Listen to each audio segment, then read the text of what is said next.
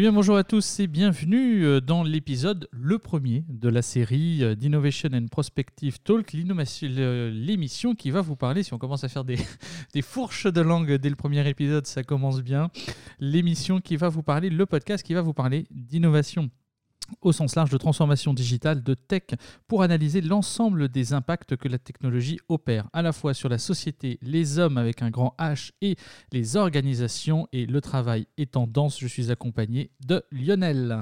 Et Lionel vous dit bonjour pour ce premier épisode, qui salue évidemment Mathieu, qui a oublié de dire son prénom. J'ai l'impression, si j'ai bien écouté. J'attendais que, tu fasses là. Parce que j'essaye d'écouter. et, évidemment, on va vous réserver des, tas de surprises. L'articulation, l'articulation de ce, de ce podcast, il est autour de l'actualité, il est autour d'une interview, mais comme aujourd'hui c'est le premier épisode, on va parler d'un sujet qui nous tient tous à cœur parce qu'on parle beaucoup de mobilité en ces périodes de troubles, d'élections municipales et de coronavirus. Et de coronavirus. Peut-être que c'est vrai que quand on est tout seul dans sa petite voiture, on est moins stressé que quand on est dans le métro. Et puis on parlera d'une petite start-up qui a une petite, qui fera un petit clin d'œil à un salon à cause du coronavirus qui ne se tiendra pas, c'est-à dire le MIPIM à Cannes. Voilà après l'annulation du Mobile World Congress et nous avons échappé à celle du CES de Las Vegas, ben nous sommes très heureux d'y avoir échappé par ailleurs, mais c'est vrai qu'il y a beaucoup d'annulations de différents salons de la tech. La veille va prendre une autre tournure sur cette année 2020, ou du moins sur le premier semestre. Mais nous ne serons pas seuls pour animer euh, ce podcast, puisque nous allons euh, bah, tout simplement avoir une invitée régulière, pour ne pas dire hebdomadaire, en la personne d'Emmanuel, que nous avons normalement en ligne. Emmanuel, est-ce que tu nous entends? Absolument, Mathieu. Eh je ben, vous entends très bien. Super. Bienvenue dans ce podcast sous les applaudissements, effectivement, euh, de tout le monde. Euh, ce que l'on va tout simplement voir, Emmanuel, pourrais-tu te présenter, surtout nous présenter Flash Tweet également, qui est le média que tu animes euh, tous les jours? Absolument. Bah, écoute, je suis ravie de, de rejoindre cette aventure puisque nous nous sommes connus au CES donc en 2019 donc voilà, c'est le, le, prolongement d'une relation qui s'est nouée à Las Vegas, euh, où euh, bah, vous m'aviez fait l'amitié de faire euh, des petits récaps euh, pour, pour, de la journée pour, bah, mm. pour mes followers qui, qui, sont là tous les matins depuis 2015. on est maintenant plus de 56 000. Alors qu'est-ce que c'est que le Flash Tweet? Le Flash Tweet, c'est la matinale digitale de Twitter sur la transformation numérique pour donner du sens à l'innovation. Donc tous les matins à 7h30, le Flash publie en live, puisque je suis derrière mon écran, les 10 infos à ne pas rater sur la tech, l'intelligence artificielle, les startups, les réseaux sociaux, la réalité virtuelle, bref, pour décrypter euh, ensemble euh, la transition numérique en cours, donc ce que vous voulez faire aussi avec votre podcast, donc tout ça est un peu à peu près cohérent. Et tous les soirs, on se donne rendez-vous aussi à 19h30, donc pour le replay sur Flash Tweet où je repasse en fait l'édition du matin, tout simplement. Euh, donc je, suis vraiment ravie de, de, de rejoindre ce, podcast Innovation and Prospective Talk, donc pour partager donc avec vous euh, et avec euh, votre votre audience mon analyse sur les infos essentielles de la semaine. Donc voilà, je, je, j'ai hâte de commencer le, le premier numéro avec bah, les les infos de la semaine à ne. Et ça va être super sympa. Je crois même que tu dois avoir des grosses rediffusions ou des best-of le samedi, si je ne me trompe pas. Absolument. Alors le dimanche, plus exactement, je publie euh, sur mon site, euh, puisque le Flash Week a aussi également un site, euh, les 10 informations à ne pas rater de la semaine, qui sont en, en résumé bah, le best-of, mais on met aussi, je mets aussi des infos qui sont importantes, même si finalement ce ne sont pas les plus, les plus partagées. Moi, mon enjeu, c'est vraiment de, de revenir sur les infos les plus importantes de la semaine, de mettre tout ça en perspective. Donc, dans un article un peu plus, un peu plus fouillé que les 280 caractères de, de, la journée, enfin, de, et du mon média que j'appelle média en 2800 signes, le plus petit média du monde, donc que j'ai créé sur Twitter, puisqu'il fait 280 par multiplié par 10, donc ça fait 2800.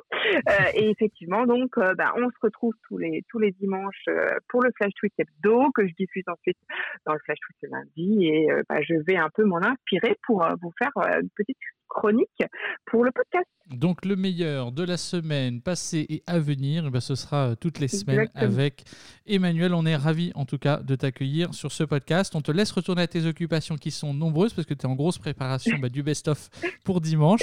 On te remercie puis on te dit à très vite pour bah, partager tout ce que tu pourras nous trouver de, de croustillant en termes d'actu autour de l'innovation bah, euh, toutes les semaines. Merci Emmanuel. Allez, à très vite. Merci, merci à vous deux. À très vite. Avec plaisir. Ciao. Alors c'est vrai que globalement l'actualité va être excessivement dense cette année et pourtant on aura quand même un gros souci parce que si le coronavirus continue comme il est en train de faire, bah, un nombre important euh, d'événements de, la tech vont effectivement potentiellement s'annuler, des grands rassemblements qui sont vitaux pour toi. Alors on va veiller différemment et puis ça nous fera l'occasion aussi bah, d'interviewer peut-être plus de personnes. Et ça, ça va être quelque chose de très sympa. Alors Lionel, tu avais quand même préparé quelque chose d'intéressant puisque tu voulais nous parler euh, de l'innovation qui est sortie chez Citroën, la voiture en location avec ses particularités et qui s'appelle tout simplement Ami. Oui, alors l'idée, c'était de se dire, est-ce que l'on va pouvoir bientôt pouvoir circuler et se faire des amis pour 20 euros par mois? Hein, c'est pareil, c'est en fait 19,99.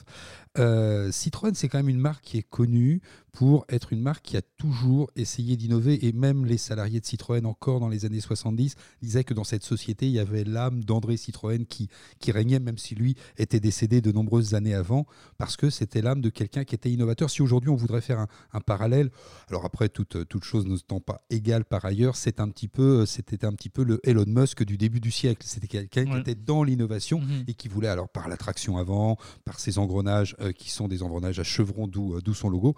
Et, bien Citroën, même si je crois que derrière, il y a une société que tu connais bien euh, dans le développement de cette voiture. Oui, je la connais bien puisque j'en suis. Donc effectivement, mais on ne citera pas non. Je ne sais pas encore si on a le droit de communiquer ou non, mais tout le moins c'est un projet qui est très important. Alors en même temps qu'il y a en termes d'ingénierie beaucoup beaucoup d'intérêt, en tout cas de, de, challenge qui était à relever, puisque cette euh, Citroën, effectivement, a quelques particularités. Déjà, un, elle circule à peu près partout, elle est petite, et surtout, elle est symétrique. Alors, elle est symétrique, elle sera accessible aux personnes qui ont 14 ans en France, alors 16 ans dans d'autres pays, ça dépend de la législation. Ça veut dire que c'est une, voiture qui est accessible sans permis qui aura une autonomie à peu près de 70 km, donc qui couvre parfaitement tous les besoins de déplacement quotidien. Euh, citadin. Ah bah, citadin, domicile Périurbain, euh, mais domicile travail d'environ 30 km pour faire l'aller-retour maximum. Mais je crois que la moyenne, la moyenne de, c'est entre 20 et 25 km hein, tous les jours, donc c'est extrêmement peu. Hein. c'est 12. Euh, voilà. les gens passent du temps dans les bouchons, en fait, ils passent du temps à l'arrêt, ils sont longtemps dans leur voiture, mais ils ne, circulent vraiment pas beaucoup, beaucoup, beaucoup. Et donc là, c'est parfait. c'est une voiture qui sera à la fois capable d'être achetée qui sera capable d'être loué. Alors on parle de 26 centimes euh, de la minute. Alors pour référence, 26 centimes de la minute, on n'est pas loin du prix d'une trottinette. Et on est à peu près au prix de CityScoot, qui est à 24 ou 26 centimes sur abonnement. Enfin, sur package acheté de 100 minutes et qui est à 36 ou 38 centimes si je ne me trompe pas un tout petit peu plus sur la base d'un nom, enfin sans forfait. Donc on est sur quelque chose qui est assez raisonnable. Tout à fait raisonnable et alors en plus bah, tu tiens à deux, tu es couvert, Pas comme la Twizy qui est sortie déjà il y a pas mal de temps chez, chez, Renault, qui reste quand même une voiture un peu à l'air libre. Et puis bah, les inconvénients de la moto et les, enfin, les avantages de la moto, mais surtout les inconvénients de la voiture. Donc il n'y a quasiment aucun, effectivement, pas peu d'intérêt, mais globalement la Twizy, effectivement, euh, dans l'usage quotidien, surtout sur Paris, n'était pas forcément le, le, meilleur sujet. Donc là, finalement, on a le meilleur des deux mondes. On a euh, une voiture qui est pratique, euh, qui globalement est simple à fabriquer, pas très cher, accessible à 14 ans, mais ça veut dire qu'elle roule peut-être pas non plus à des vitesses qui sont exceptionnelles. Je crois que tu es limité dans ce cadre-là à 45 km/h. Oui, à 45 km/h, ça veut dire qu'elle risque de ne pas pouvoir prendre le périphérique. Il faudrait que je vérifie au niveau de la législation. En tout cas, ce qui est sûr, évidemment, elle ne peut pas prendre les autoroutes, puisque là, elle est en deçà de la vitesse minimum à laquelle on doit rouler sur une autoroute. Mais je pense qu'elle ne pourrait peut-être pas prendre le périphérique. Peut-être que toi, tu vas pouvoir vérifier ça alors que je te vois clapoter sur ton. Et oui, c'est l'avantage du podcast, c'est que globalement, comme on n'est pas forcément à l'écran, alors les automobilistes ne doivent pas circuler à moins de 80 km/h sur la voie de gauche, c'est Autoplus qui le disait. Globalement, a priori, il n'y aurait pas forcément de limitation minimum euh, sur euh, le périph', tout du moins dans les premiers résultats de recherche. À rechercher et à confirmer dans le prochain épisode euh, sur ce, point de vue-là. En tout cas, c'était ce qui était dit à la Twizy. Hein. La Twizy existait, enfin existe toujours d'ailleurs en deux versions, une version sans permis, une version avec permis. Et la version sans permis ne pouvait pas rouler sur l'autoroute parce que la vitesse minimum du véhicule n'était pas suffisante. Mm. là, il va falloir vérifier. En tout cas, ce qui est sûr, c'était pas... Bon, on a déjà dit beaucoup de choses sur cette voiture. Elle est symétrique, elle est peu chère. C'est quoi l'intérêt qu'elle soit symétrique, Lionel? Bah, C'est le prix de fabrication. C'est-à-dire que pour une voiture qui est complètement symétrique, quand je fabrique un pare-choc avant et un pare-choc arrière qui finalement, enfin, une face avant ou une face arrière qui sont similaires, eh ben, j'en fabrique deux fois plus. Parce que sinon, je fabrique une face avant qui est différente de la face arrière. Donc on simplifie, donc on simplifie les. On simplifie les, outillages, on simplifie la mise en œuvre et donc on rationalise davantage. On a une voiture qui est plus rationnelle et donc moins chère à fabriquer. Un petit peu à l'image d'ailleurs que les, voitures low de la marque Dacia récupéraient aussi des, outils qui avaient servi à faire euh, des portes ou des tableaux de bord sur des précédents modèles de Renault pour qu'en fait l'outillage déjà amorti coûte moins cher et que les pièces finalement soient moins chères à sortir. Et bien là, on a moins d'outillage. Donc même si c'est original puisque c'est une toute nouvelle voiture, elle ne ressemble à aucune autre. Ça, on peut vous l'assurer. Vous n'avez qu'à regarder sur Internet. Ce qui est sûr, c'est qu'elle va coûter relativement plus cher parce que le, bonus écologique, je crois, sur cette voiture est de 900 euros, donc c'est pas énorme parce que la voiture ne coûte pas très cher. Mmh. Et qu'une fois que vous aurez euh, payé un premier loyer de 2600, je crois, euh, elle vous reviendra sur 48 mois, un tout petit peu moins de 20 euros, donc 19,99, d'où, d'où le titre Se faire un ami pour 20 euros. Donc on est dans la stratégie de fabrication Playmobil, c'est-à-dire qu'on a des moules qui sont effectivement adaptables plug and play sur d'autres installations euh, possibles, et là on utilise cette symétrie. Donc là effectivement intérêt, et puis euh, lean management, enfin lean en tout cas en, en, termes de stratégie, optimisation à tous les niveaux pour récupérer ce qui peut être récupéré en termes de fabrication. Donc une fabrication optimum, l'application, donc on peut la louer via et l'utiliser via Free to Move, si j'ai bien compris. Exact. Et en même temps, on peut l'acheter, donc euh, cette voiture, sous forme d'une location par mois sur lequel elle est effectivement en location longue durée, si ça doit être un leasing. Oui, complètement. Et en plus, il n'y a pas, euh, il n'y a pas comme sur certaines euh, voitures électriques de location de batterie. C'est-à-dire que là, voilà, elle est en pleine propriété. Alors, alors une toute petite batterie, a une batterie de 5 kg. Oui, c'est la question que j'allais te poser. On n'est pas sur les batteries comme on a pu voir sur le sur le CE ou dans nos échanges entre les différents ce qu'il y avait à l'intérieur des batteries avec Olivier récemment. Non, non, c'est une toute petite batterie de 5 kWh qui se recharge en 3 heures sur votre prise électrique standard. À 100% ah oui, 100%. 100%, 3 heures. En 3 heures, 5 kWh, 5 kW, c'est le prix d'un très, très, très. C'est la puissance d'un très gros aspirateur. Enfin bon, on est, on est quand même dans du domestique, hein, on reste dans, une, dans du domestique. Euh, ce qui est intéressant, c'est de voir euh, les modes de distribution. Les modes de distribution sont tout à fait originaux. Alors, elle ne sera pas disponible forcément dans toutes les concessions, alors on a des concessions mhm. partenaires, euh, mais seulement elle sera disponible en ligne. Vous pourrez l'acheter directement en ligne. Vous pourrez aussi l'acheter dans le réseau Fnac Darty. Donc c'est un produit de consommation qui va vous aider, comme vous achetez d'ailleurs une trottinette dans le réseau Fnac Darty en fait. Hein. Et donc on achètera une voiture directement. Exactement. Alors achat possible à partir de 14 ans, enfin, on peut conduire à partir de 14 ans, donc l'acheter aussi. Particularité, c'est qu'au travers de l'application Free to Move, sera à partir de 16 ans. Donc là, je pense que c'est pour des problématiques classiques d'assurance euh, qu'on pourra effectivement. Alors, c'est dans du free floating total ou est-ce qu'ils ont euh, des, solutions avec des bornes? Ça, c'est pas, j'ai pas eu le temps de checker ce point-là. Alors, c'est un petit peu le sujet qui fâche. C'est le sujet qui pique. Parce que, euh, encore Veux-tu dire qu'il y aurait de la politique là-dedans? Bah, À chaque fois que ça pique, ça veut dire que finalement, il y a des décisions à prendre. Et les décisions à prendre, c'est toujours un petit peu au bout du bout du bout du bout qui paye. Et la problématique aujourd'hui que l'on a dans les grandes villes, dont certaines que l'on connaît bien, puisque la région parisienne et voire mm. même Lyon, Bordeaux, etc., essayent de, d'évacuer, de faire évacuer, sortir le plus possible les voitures de leur cœur de ville, euh, parce qu'en France, on a des centres-villes. Hein, ça, c'est le problème. Ça Non, mais tu sais, on, y va de temps en temps. Aux États-Unis, ils n'ont pas de centre-ville. Ça s'étale. il y en a moins. on bah revient aux quelques trottoirs. Il y a des initiatives. Euh, de... Oh, ils mettent downtown, mais il n'y a, a, pas City Center. on, voit bien. Alors que nous, on, a bâti des villes autour de l'église, du marché, de la mairie, mm. et tout, se, et tout se met à tourner autour. Ça, c'est les urbanistes. Mais bon, on a un pays un peu plus ancien. Donc, je pense que c'est aussi la, la, raison de cette, de cette euh, organisation euh, dans l'espace de la ville. Donc, la plupart des, élus locaux veulent euh, plutôt des mobilités douces. On va pas prendre la caricature de Paris, mais Paris est confronté à beaucoup d'autres problèmes, donc parfois les réponses peuvent sembler caricaturales.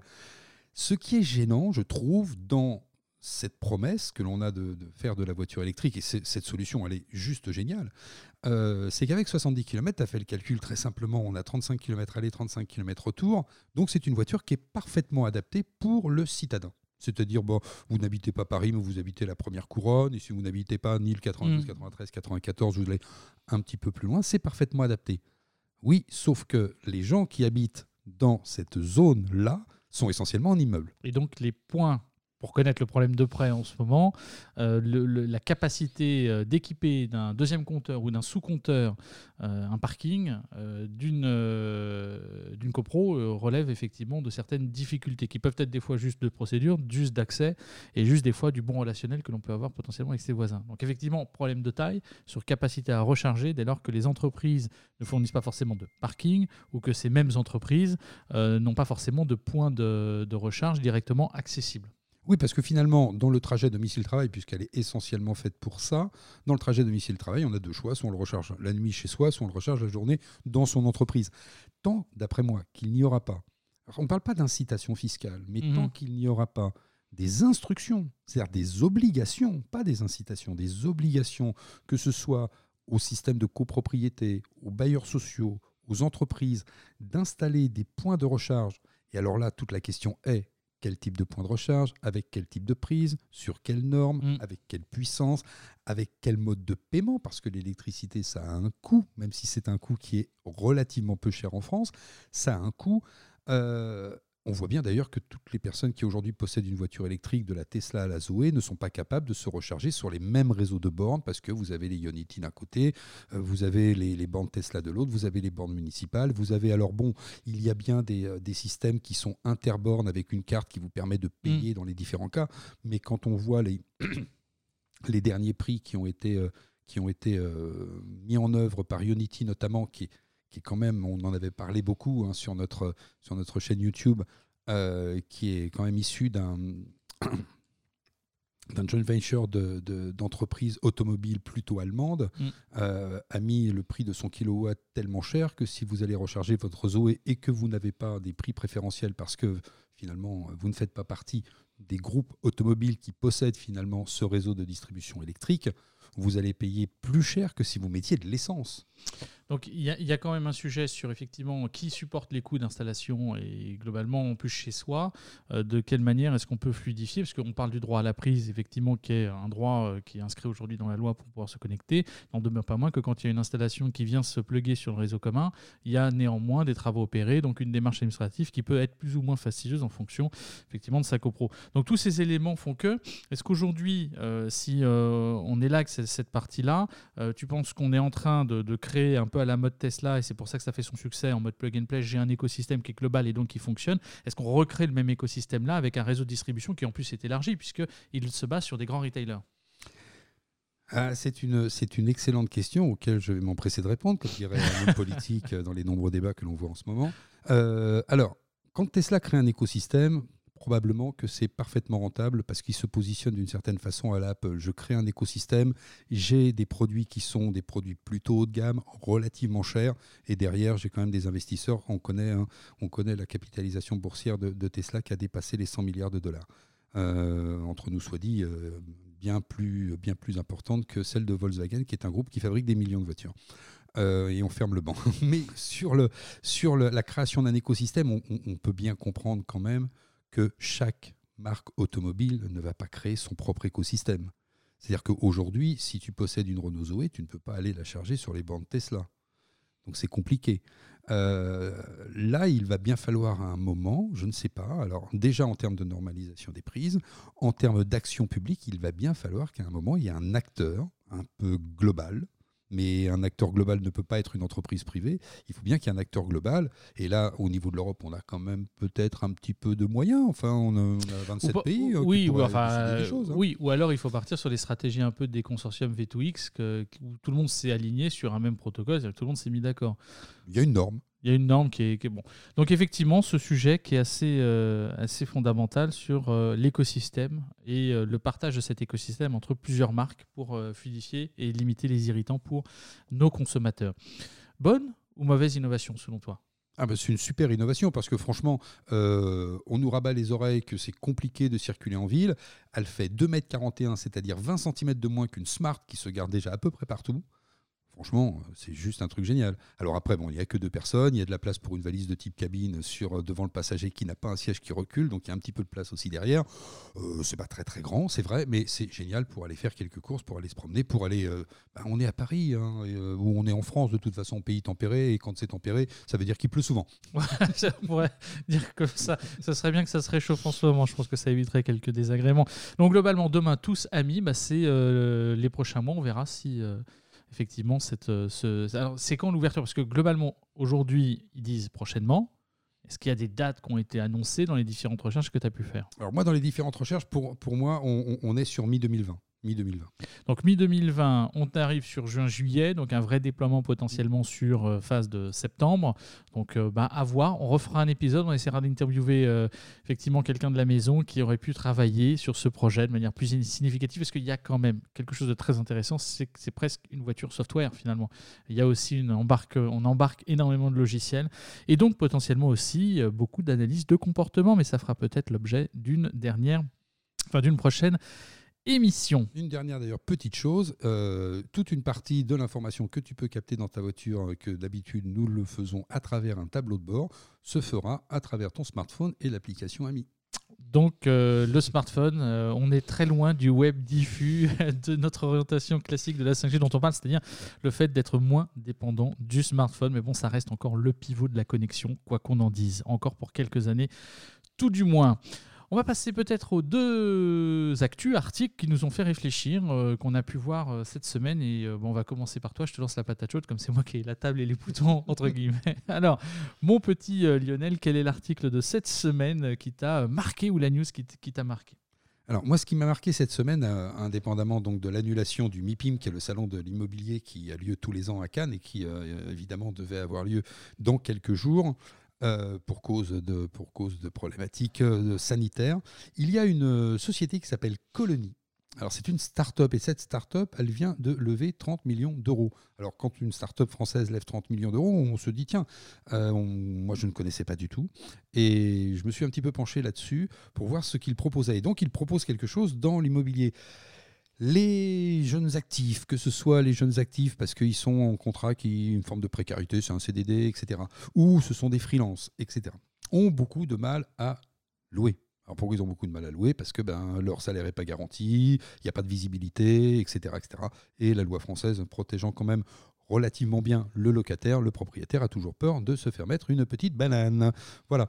Euh, eh bien, eux, ils sont arrivés, ils se sont dit voilà, nous, on est des cofondateurs, on a voulu monter notre start-up, on est confronté complètement à ce problème, on est jeune, on vient d'être diplômé, eh bien, on va essayer de trouver une solution. Eh bien, eux, ils font de la solution du. Euh, ah, je cherche le nom puisque tout à l'heure je l'avais écrit, et du co-living. Voilà, ils font, ils, font la, ils font de la gestion de co-living avec notamment pour les problématiques de paiement, et eh bien directement du prélèvement euh, mensuel, pas du tout de, gestion directe. Et vous allez pouvoir eh bien louer euh, une chambre avec euh, sa salle de bain qui sera indépendante. Donc les parties, on va dire, mhm. intimes sont complètement indépendantes.